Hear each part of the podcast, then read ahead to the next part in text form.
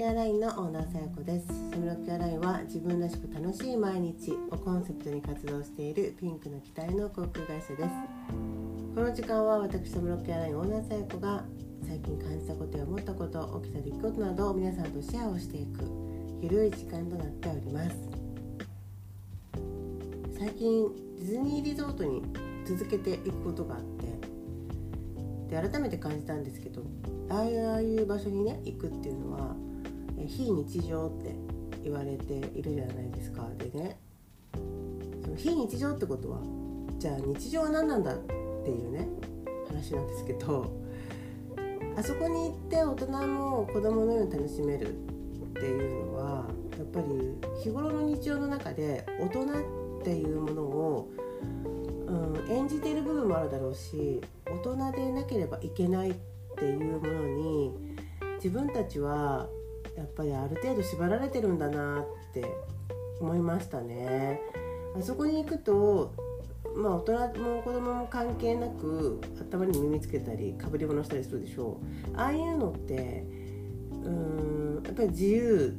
であると私はこのキャラクターが好きだからこれをつけてますとかこのミニーちゃんの耳が可愛いからこの耳耳でもこれをつけてますみたいなこのね自分はこの色がいいみたいな感じで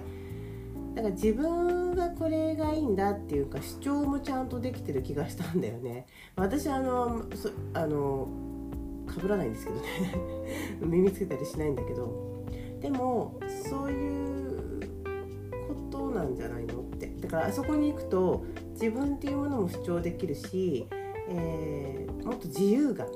あるんだろうなって思うんですね。でじゃあ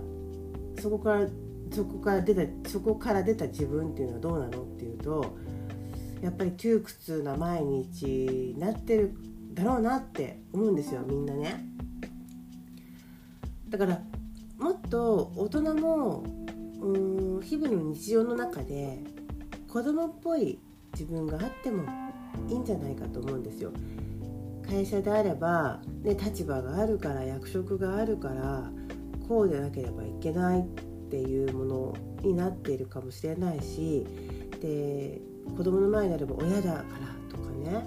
えー、そういう気持ちの中でもっともっと本当はこうしたいああしたいとかっていう気持ちがあるのにそれをぎゅっと閉じ込めている毎日もあるんじゃないかななんて思いましたね。でじゃあ子供はじゃあすごい自由なのかっていうと子供すらもほら今自由じゃないでしょ？まあそれは今に限ったことではないかもしれないけど小学校の時だったらもう小学校から将来に向けてみたいな話があるわけで、ね、あの中学校行ったらそんなんじゃ大変なんだからあのテストでね、えー、っと結果結果が出ないと大変とか言っても小学校からあの勉強をたんまりしたりとかそれからえーと、もちろん私立の受験なんかをね控えてる子もいっぱいいますよね今ね。で中学校行ったら中学校行ったでも将来どうすんだって将来のこと言われてとかって言って。で自分がやりたいことなんかよりもねまずは成績重視みたいなところもまあ昔よりはないのかなどうなんでしょうね。昔よりもむしろあるのかな。うーん私がスクールカウンセラーとかやってる感覚だとね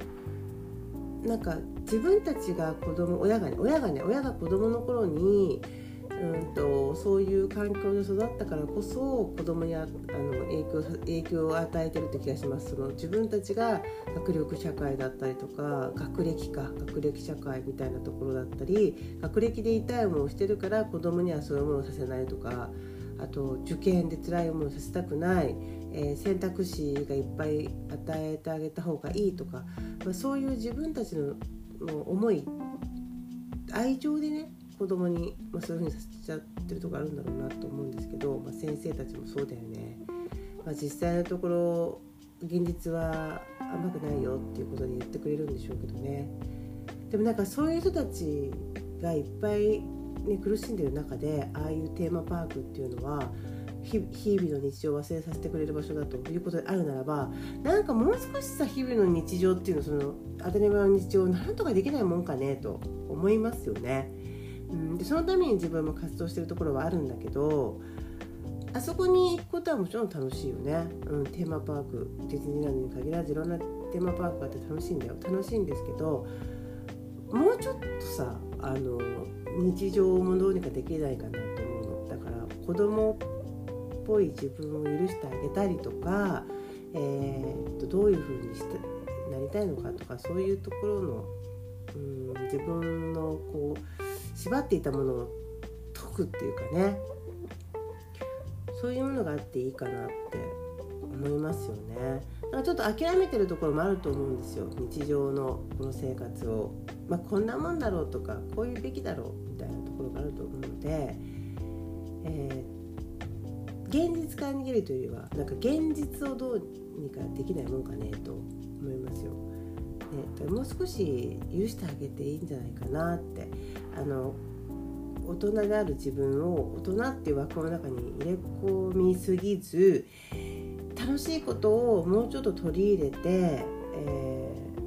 ー、これはいや大人としてやらないだろうとかこれはお金かかるからやらないだろうとか自分の楽しみっていうのは後回しにしなくちゃいけないと思っていた感じのねこの考え方から、一日一日のこの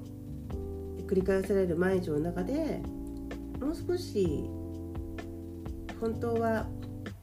こうしたいのになっていうね気持ちとか子供だった頃の自分はこうだったなみたいなことを取り入れていったらきっとまた当たり前の毎日が少し変わっていくんじゃないかなって思いました。はい、それでは今日はこの辺でではまた。